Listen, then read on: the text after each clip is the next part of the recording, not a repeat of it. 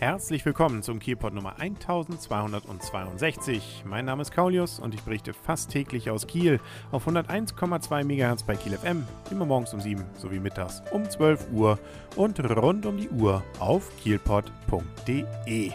Der Schnee liegt immer noch in Kiel und es könnte natürlich trotzdem sein, dass der eine oder andere es schafft, bis ins Kino sich durchzuschlagen. Und wenn er das denn versuchen will und diese Mühen auf sich nimmt, dann soll es natürlich möglichst auch ein guter Film sein, den man sieht. Und da hätte ich was, wenn man nämlich Animationsfilme mag und auch noch irgendwie was mit Videospielen und Konsolenspielen und sowas anfangen kann, dann sollte man sich unbedingt den neuen Disney, nämlich Ralf Reichts, angucken. Und warum? Das hören wir jetzt direkt von vorm Kino. Draußen ist es weiß, es schneit und wir waren im Kino.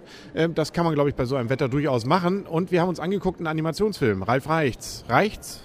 Zu einer guten Wertung. Zu einer guten Wertung reicht es allemal, ja. Also ich bin ja ein Fan von besonderen Settings, Atmosphären und da muss man sagen, dieser Film hatte ein ganz besonderes, was man vorher noch nicht gesehen hat. Und die Idee ist einfach nett, gut gemacht und ähm, ja, das ist ein, möchte ich mal sagen, ein sehr interessant, interessanter Film.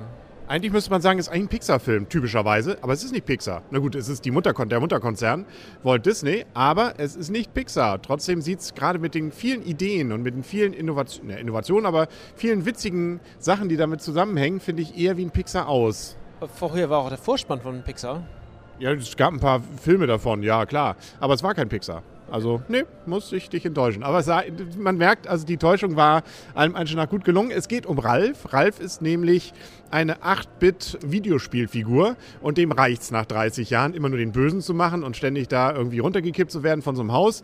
Und deswegen bricht er mehr oder weniger aus und dadurch entsteht eine ganze Menge Unruhe in der Welt der Videospiele. Das ist nämlich irgendwie so eine Welt von vielen verschiedenen Automaten. Man entdeckt auch viele bekannte Gesichter, zum Beispiel Pac-Man ist dabei, ähm, dann Bowser, glaube ich, heißt der eine hier von äh, Mario. Ein paar werden auch erwähnt, ein paar Sega-Spiele und so weiter. Also da kann man eine ganze Menge entdecken und äh, gerade so dieses Styling mit diesen teilweise, dass die Figuren sich eben auch bewegen wie solche typischen 8-Bit, zumindest bei einem Spiel dann Figuren, fand ich schon ziemlich witzig gemacht. Ja, also das Setting, wie gesagt, ist, ist, ist echt nett, ist witzig und äh, man kann erkennen und wenn da ein, die eine Figur, die 8-Bit zu der anderen ganz neuen sagt, hast du ein schönes, hochaufgelöstes Gesicht, ja, dann ist das natürlich äh, erstens nett gemeint und zweitens auch echt ein kleiner Insider. Und das ist natürlich auch schön, jedes, jedes mögliche Setting kann da miteinander verbunden werden. Also ein Baller, ein mordsmäßiges neues Ballerspiel zusammen mit einem kleinen Kinder-Mädchenfilm, zusammen mit einem 8-Bit-Retro-Game.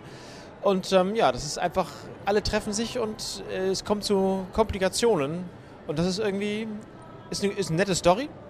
Also da passiert jetzt nicht viel drin, aber insgesamt, also, aber es ist eine nette Story, man kann, man, es macht Spaß, es zu sehen und es allein, weil es auch neu ist, echt nett anzugucken.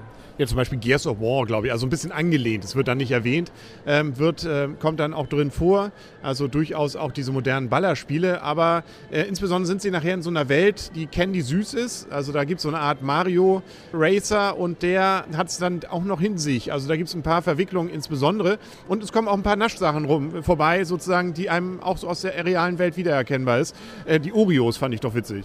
Die Oreos? Die o Oreos? Wo die da Oreo, Oreo.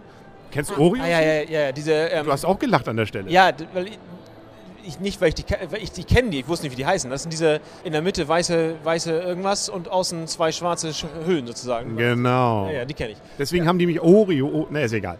Also es gibt dann noch ein süßes kleines Mädchen, ähm, das erinnert einen so an viele süße kleine Mädchens aus vielen anderen Animationsfilmen, irgendwie immer mit diesen großen Glubschaugen, aber kommt gut rüber und es wird am Ende fast ein bisschen sentimental, oder?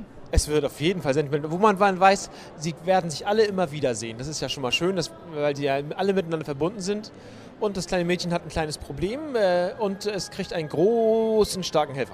Ja, genau. Ralf. Den Ralf. Ansonsten der Film wieder auch in 3D gemacht, praktisch so, wie es bei Animationsfilmen heutzutage Standard ist. Ich bin ja Fan davon, ich fand es wieder hübsch anzusehen. Ich muss zugeben, diesmal ist es mir sogar aufgefallen, dass es in 3D gedreht wurde, was mir sonst nicht unbedingt äh, der Fall ist. Ja, es hat vielleicht sogar äh, ich meine, sind, da sind so viel gesprungen und hochgeflogen und zur Seite und so. Insofern hat es vielleicht sogar Sinn gemacht, das in 3D zu drehen. Es fällt nicht auf, wenn er in 2D ist, aber gestört hat es nicht. Das ist doch, ein, würde ich mal sagen, fast ein Lob aus deinem äh, Munde. Da freuen wir uns doch. Und ähm, nö, also viele witzige Ideen, gerade wenn man so Videospiele mag und auch schon viele Jahre vielleicht mal immer mal was gespielt hat, kriegt man, finde ich, richtig Lust dann vielleicht mal so wieder so ein Spiel rauszuholen.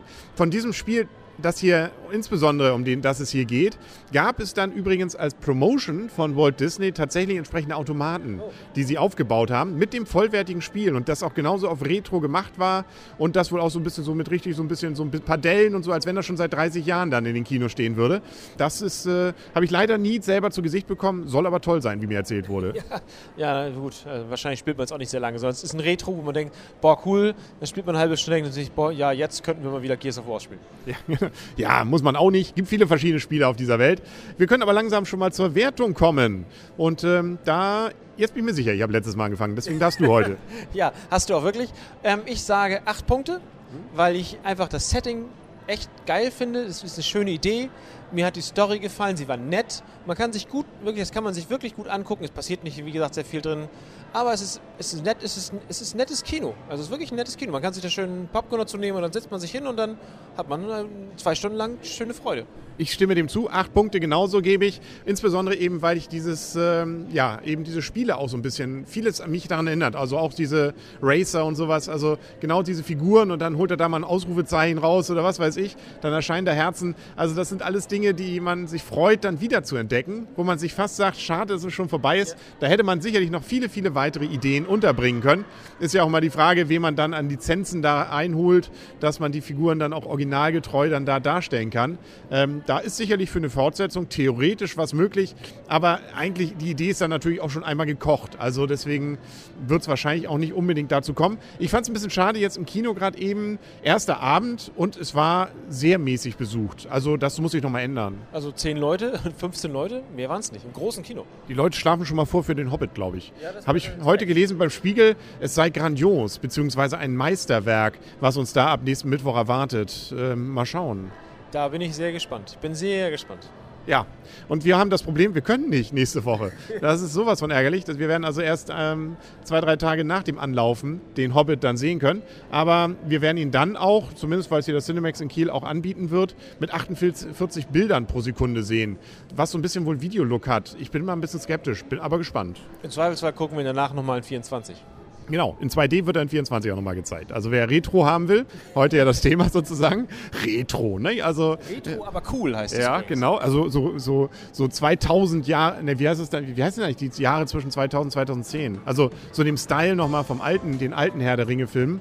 Ähm, dann kann man sich auch in zweiter Jahre, glaube ich, nochmal angucken. Ja, wir sind aber schon wieder viel zu weit weg von den, an- bei den anderen Filmen. Wir freuen uns erstmal, dass wir heute mal wieder was Schönes gesehen haben.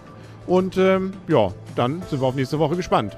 Oder übernächste. Aber dann sagen, glaube ich, auf heute, für heute auf Wiedersehen und auf Wiederhören der Henry Und Arne, tschüss. und tschüss.